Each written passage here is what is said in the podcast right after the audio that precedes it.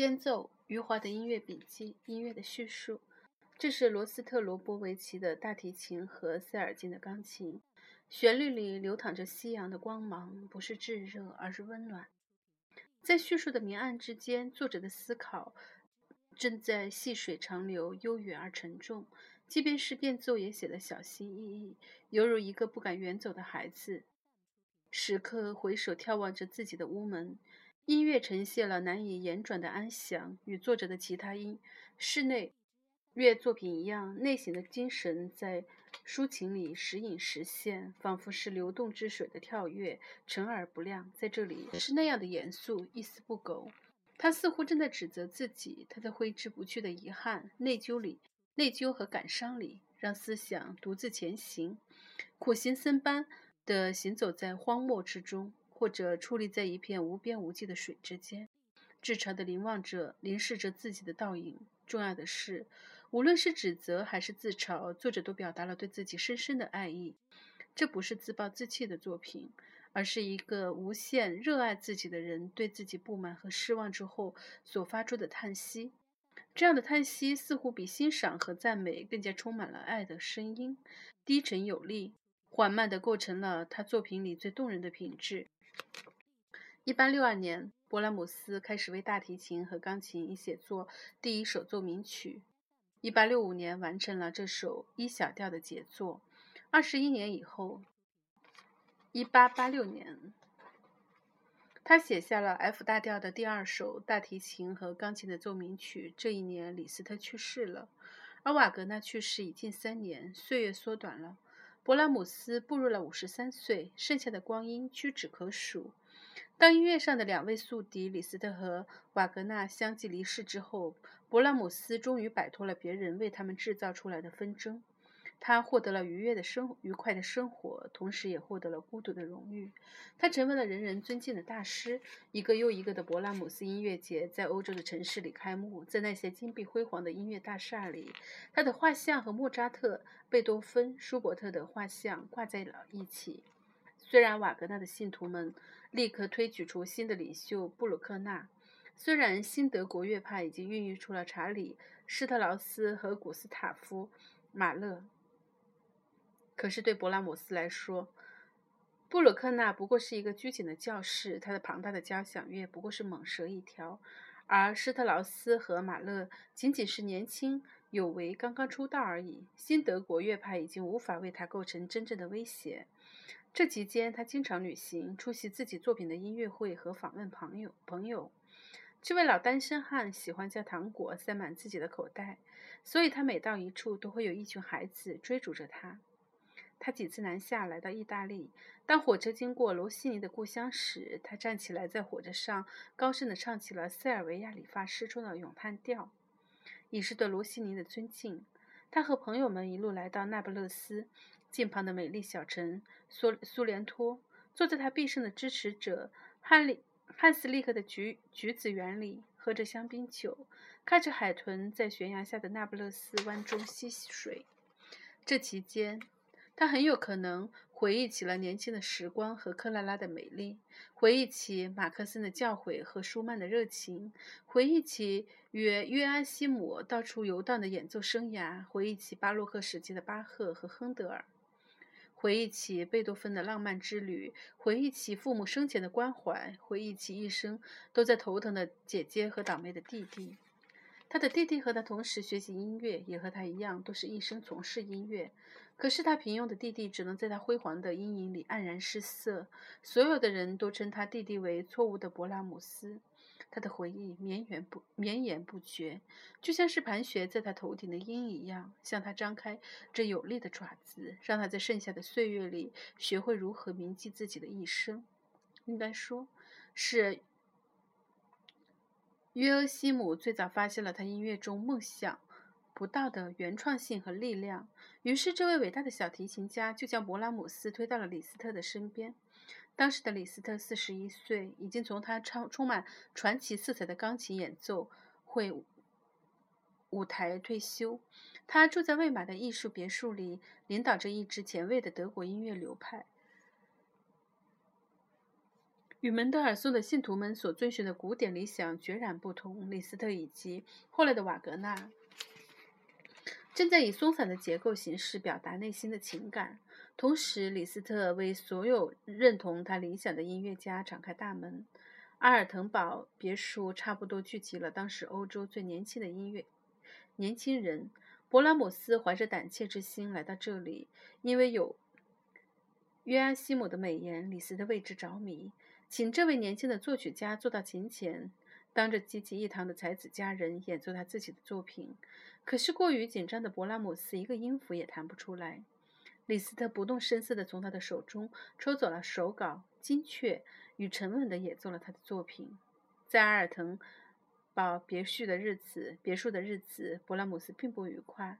这位来自汉堡贫民窟的孩子显然不能习惯那里狂欢辩论的生活。而且所有的对话都用法语进行，这是当时欧洲宫廷的用语。虽然勃拉姆斯并不知道自己音乐的风格是什么，但是他已经意识到在这个集团里很难找到共鸣。虽然他喜欢李斯特这个人，并且仰慕他的钢琴造诣，但是对他描绘感情感时夸张的音乐开始感到厌倦。当李斯特有一次演奏自己的作品时，勃拉姆斯坐在椅子上睡着了。仍然是约阿希姆帮助了他。使他年方二十，走向了舒曼。当他看到舒曼和克拉拉还有他们的六个孩子住在一栋朴素的房子里，没有任何其他人，没有知识分子组成的小团体等着要吓唬他时，他终于知道自己一直在寻找的是什么。他寻找的就是像森林和河流那样自然而真诚的音乐，就是音乐中像森林和河流一样完美的逻辑和结构。同时，他也知道自己为什么会拒绝加入李斯特和瓦格纳的新德国乐派。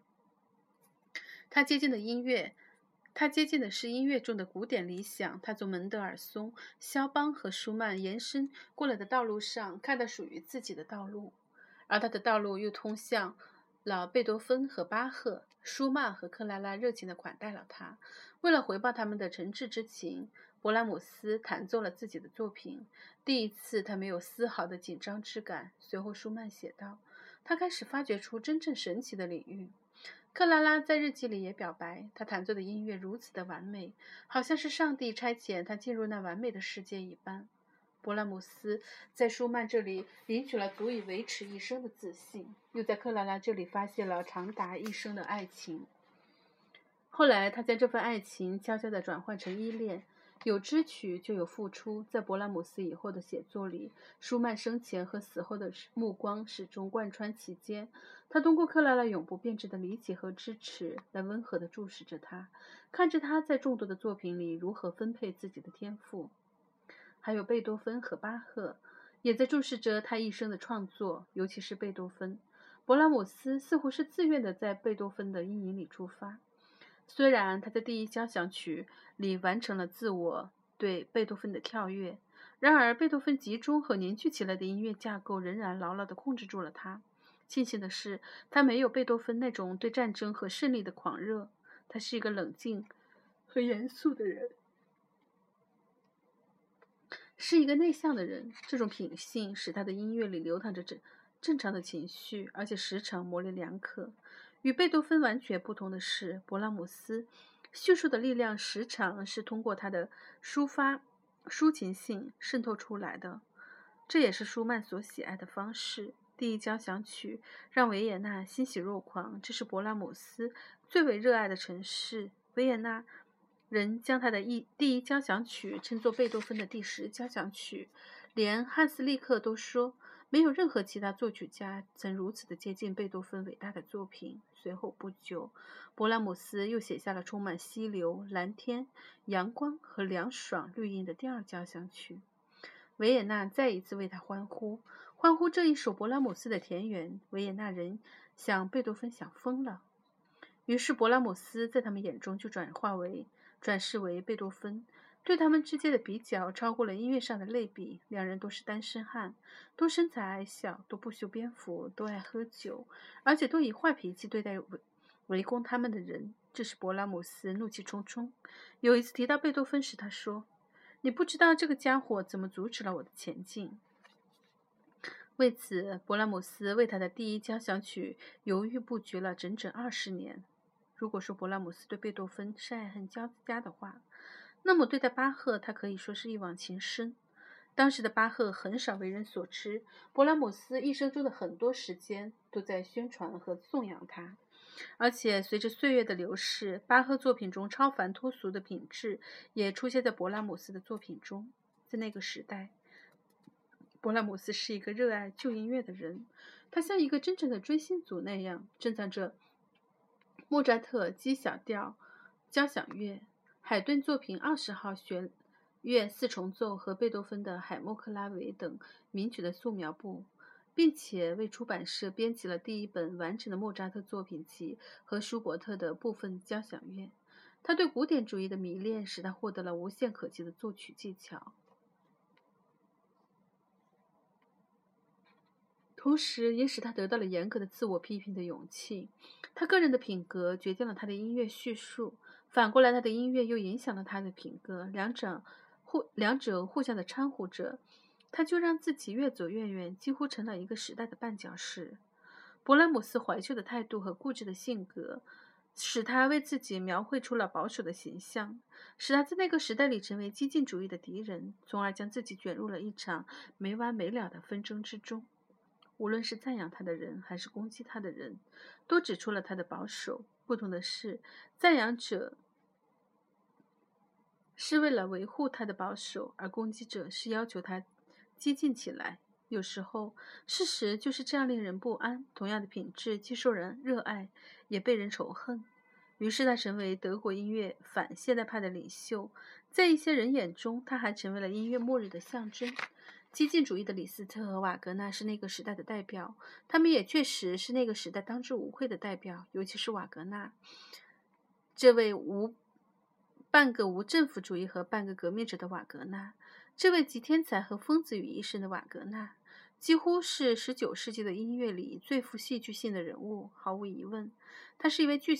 场的圣手，他将舞台和音乐视为口袋里的钱币，像个花花公子似的尽情挥霍，却又从不失分寸。尼伯龙根的指怀所改变的不仅仅是音乐、戏剧的长度，同时也改变了音乐史的进程。这部掠夺了瓦格纳二十五年天赋和二十五年疯狂的四部曲巨作，将十九世纪的大歌剧推向了悬崖，让所有的后来者望而生畏。谁若再向前一步，谁就就将粉身碎骨。在这里，也在他另外的作品里，瓦格纳一步步发展了摄人感官的音乐语言。他对和声的使用，将使和声之父巴赫在九泉之下都会感到心惊肉跳。因此，比他年长十一岁的罗西尼只能这样告诉人们：瓦格纳有他美丽的一刻，但他大部分的时间里都非常的恐怖。李斯特没有恐怖，他的主题总是和谐的，而且是主动的和大规模的。同样，又像舒曼所说的，魔鬼附住了他的身上。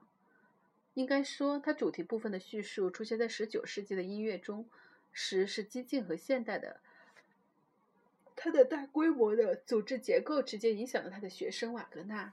给予了瓦格纳一条变本加厉的道路，怂恿他将大规模的主题概念推入了令人不安的叙述之中。而李斯特自己的音乐则是那么的和谐，犹如山坡般宽阔的起伏着，而不是山路的狭窄的起伏。他的和谐不是巴洛克式的工整，他激动之后也会近似于疯狂。可他从不像贝多芬那样放纵自己，在内心深处，他其实是一位诗人，一位行走在死亡和生命、现实和未来、失去和爱的边界的诗人。他在前奏曲的序言里这样写道：“我们的生活就是一连串对无知未来的序曲。第一个庄严的音符是死亡吗？每一天迷人的黎明都以爱为开端。与此同时。”在人们的传说中，李斯特几乎是有史以来最伟大的钢琴演奏家。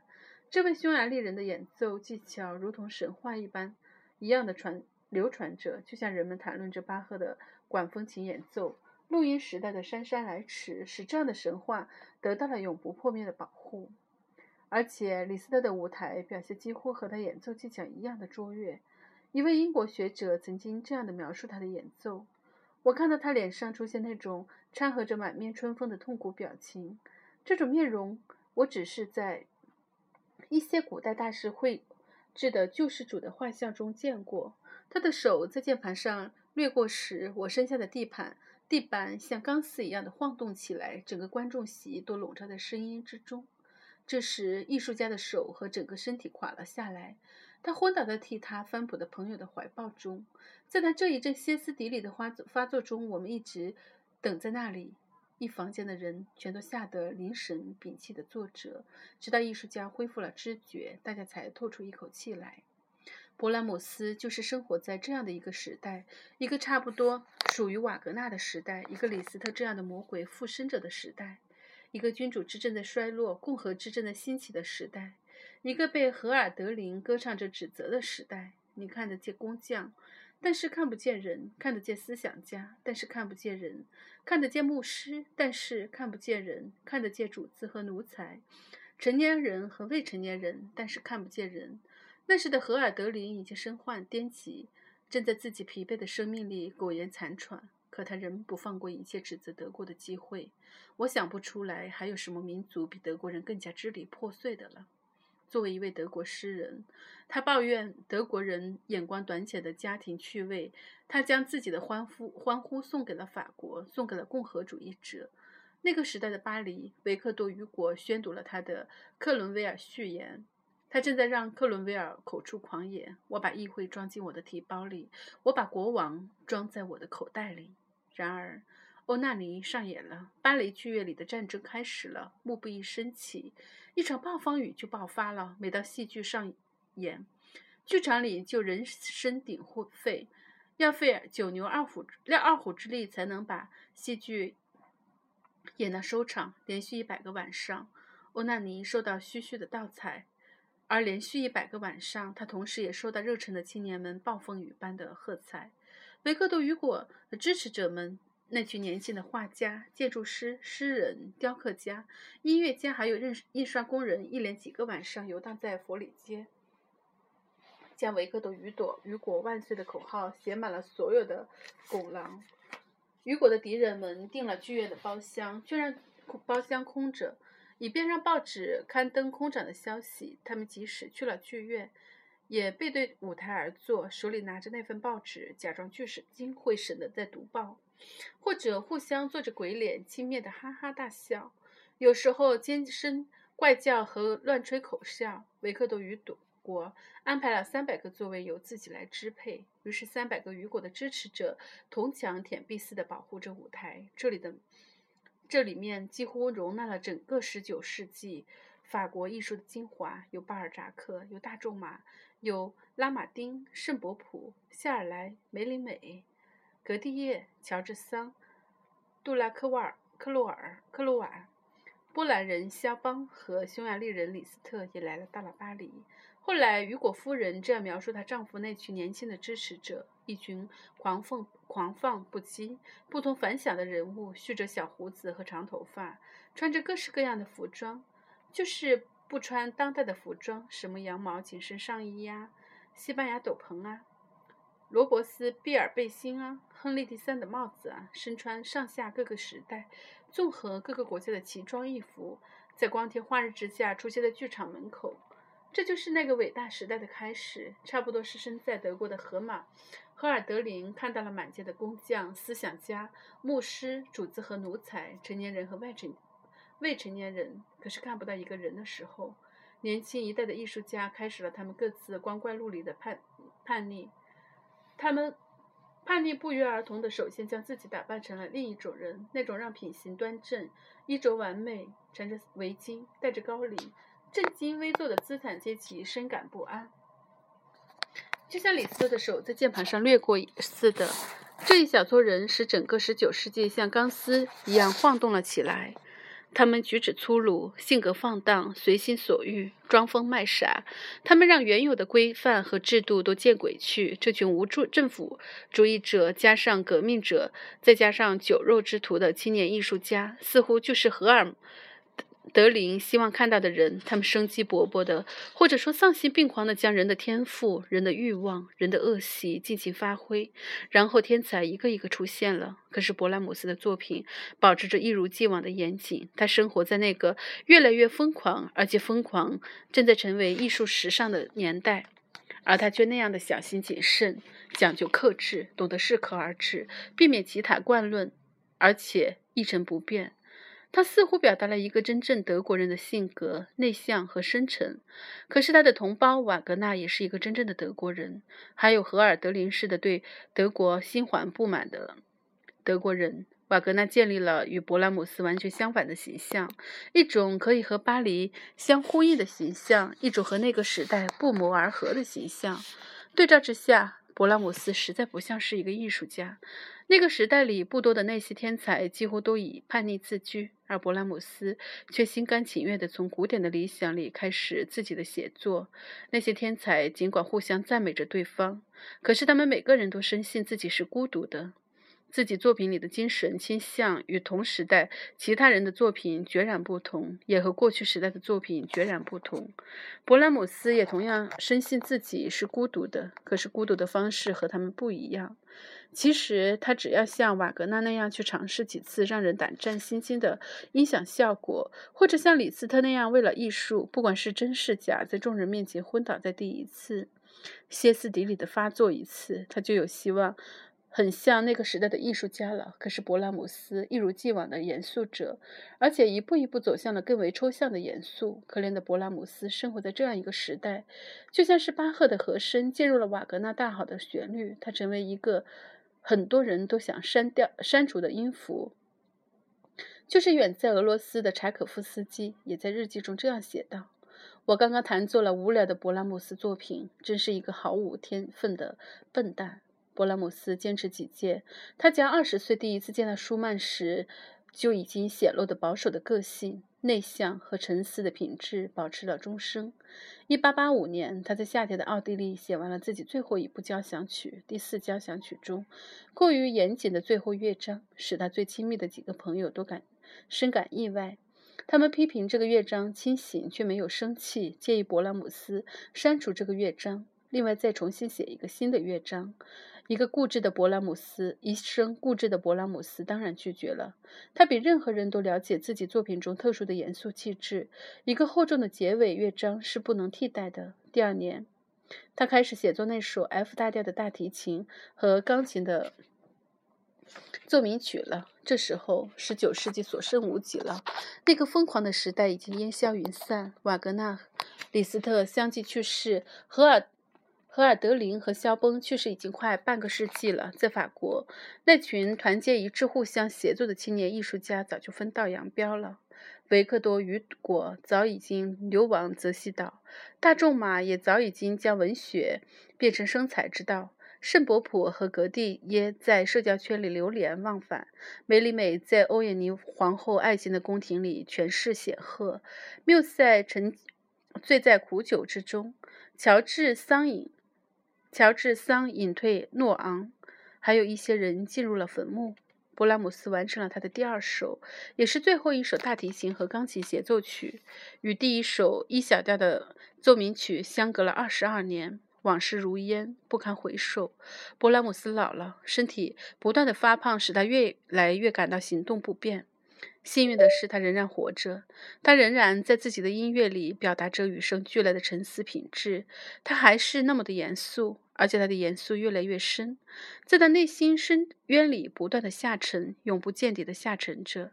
他是一个一生都行走在同一个道路上的人，从不怀疑自己是否走错了方向。别人的指责和瓦格纳式的榜样从没有让他动心，而且习惯了围绕着他的纷争，在纷争里叙述着自己的音乐。他是一个一生都清醒的人，他知道音乐上的纷争是什么，他知道还在遥远的巴洛克时代就已经喋喋不休了。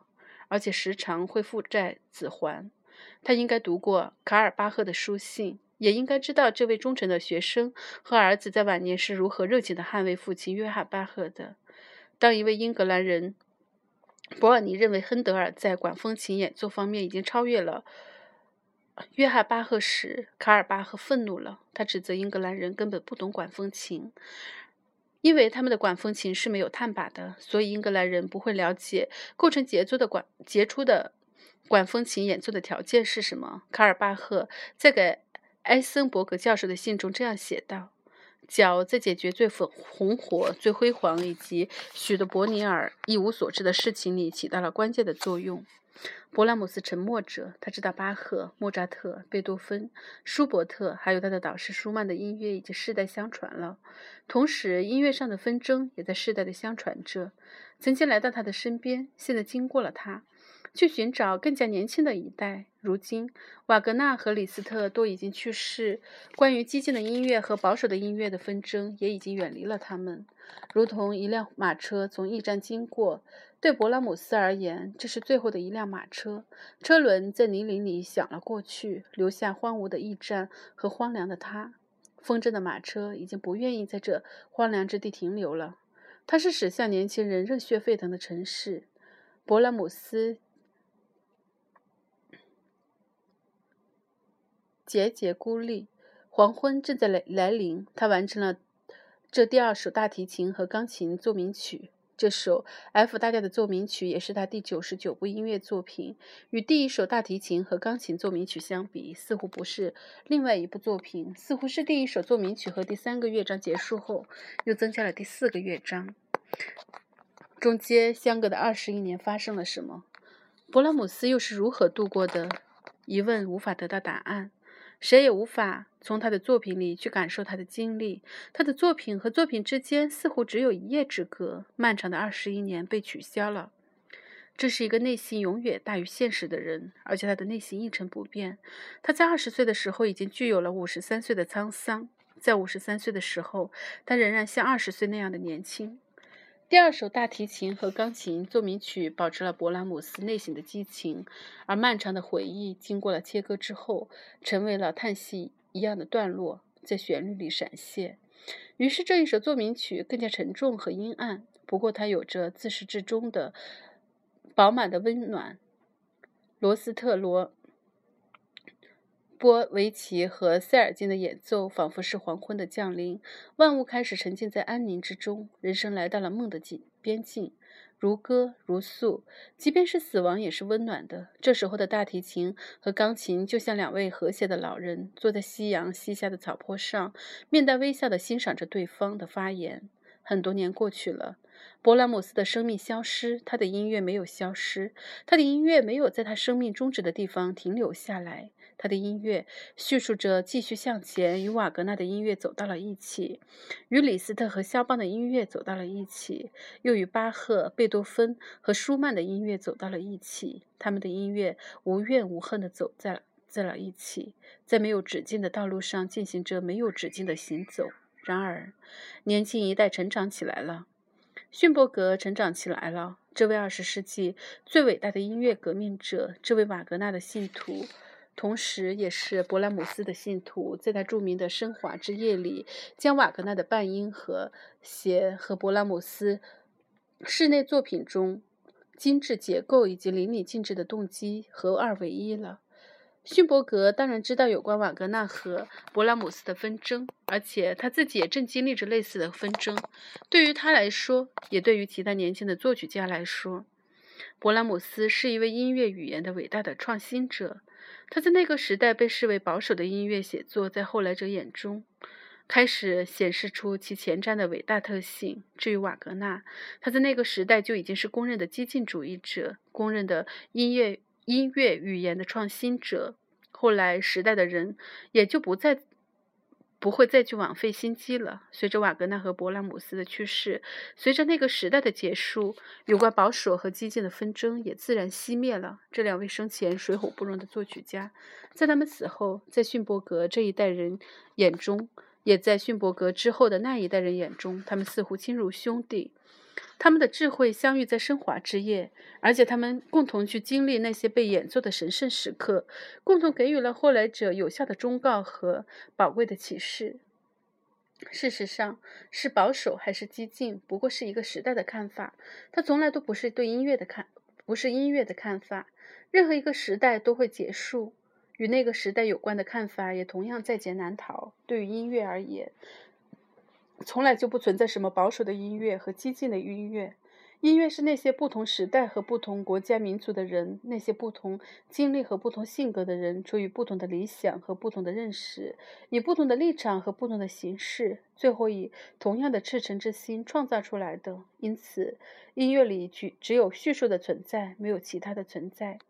一九三九年，巴罗巴勃罗·卡萨尔斯为抗议弗朗弗朗哥政府，离开了西班牙。来到法国的普拉德小镇居住，这位最伟大的大提琴家，又是最高尚的人道主义者，开始了他隐居的生涯。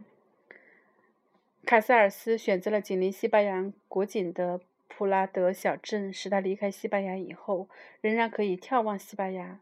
巴勃罗。卡塞尔斯的存在使普拉德小镇成为了召唤，召唤着游荡在世界各地的音乐家。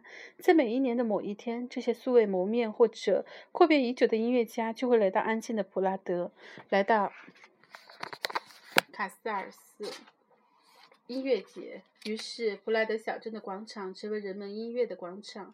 这些不同肤色、不同年龄和不同性别的音乐家坐到了一起。在白雪皑皑的阿尔卑斯山下，人们听到巴赫和亨德尔的声音，听到了莫扎特和贝多芬的声音，听到了勃拉姆斯和瓦格纳的声音，听到了巴尔扎克、巴尔托克和梅西安的声音。只是要他们乐意，他们可以演奏音乐里所有形式的形式的叙述，可是他们谁也无法演奏音乐史上的纷争。这篇文章写于一九九八年十二月十三日。接下来就是介绍勃拉姆斯。约翰纳斯·勃拉姆斯是德国音乐史上最后一位影响世乐的作曲家，他被视为19世纪浪漫主义音乐时期的复古舞者。他幼年时家境贫困，13岁就开始跟随父亲在酒店为舞会伴奏以补贴家用。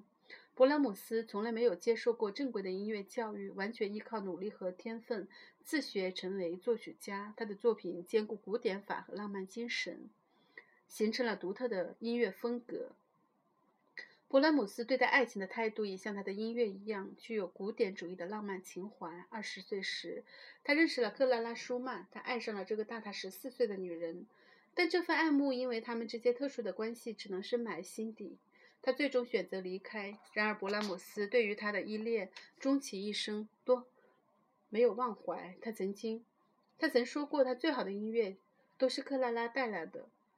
在和克拉拉分别的第分别后的第三年，勃拉姆斯遇到了女歌唱家阿加特，他们深深的相爱，甚至到了彼此交换戒指的程度。可是，怀着内心深处对克拉拉的眷恋，勃拉姆斯没有办法和另一个女人走进婚姻的殿堂。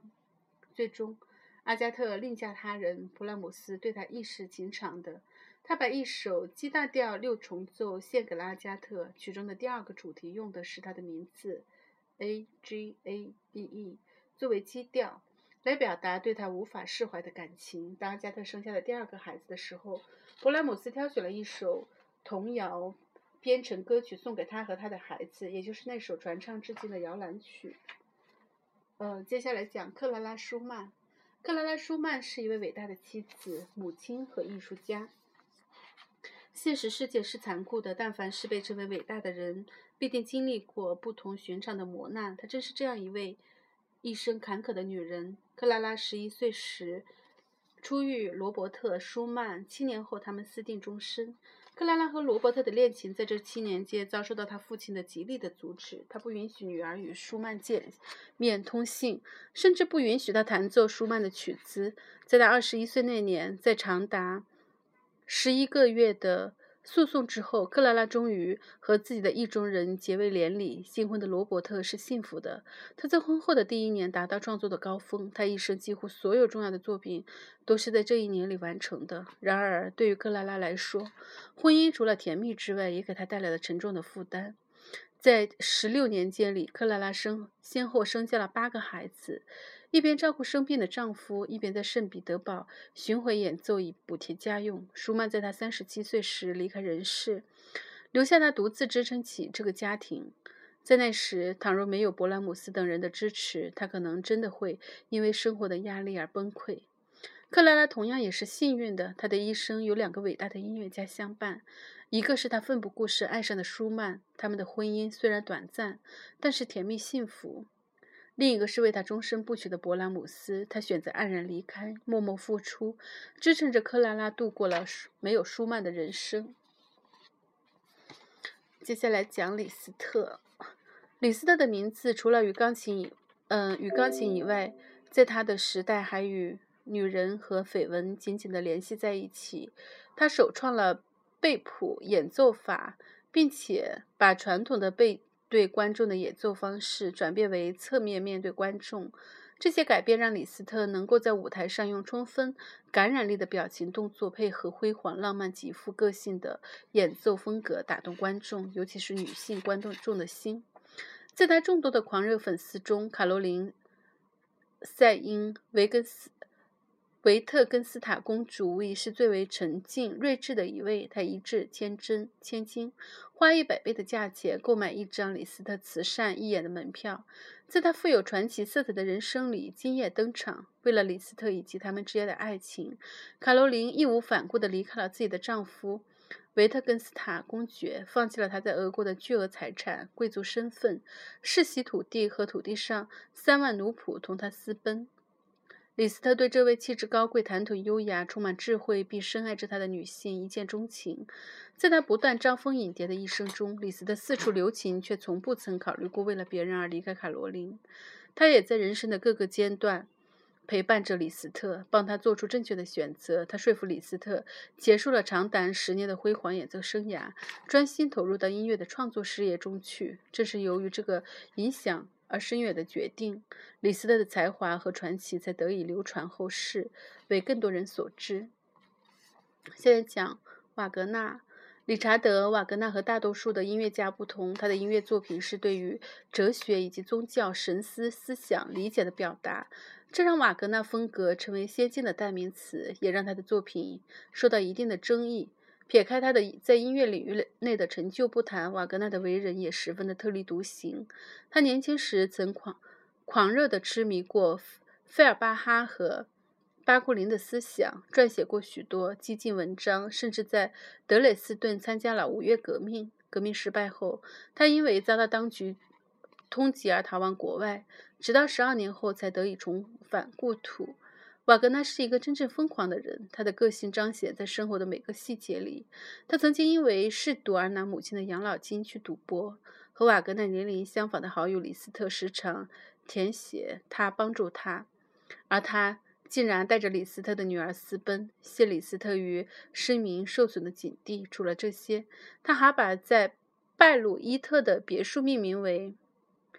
Warner friend，一个是 Warner friend 组合起来的新名词，也就是德语中的疯狂和自由的意思。瓦格纳从不接受别人对他的反对，而是用最恶毒的，而且而是用最恶毒的话反击。然而，这无法掩饰他在音乐上的才华。古典音乐从巴洛克时期开始，直到今天，绝大部分作品的创作都是以。调性音乐为主，而逊伯格大大的打破了这种创作的模式，探索出用十二音来代替二十四大小调的作曲方法。他曾经宣称自己在这个重大发现可以保证德国音乐在下个百年中的至尊地位。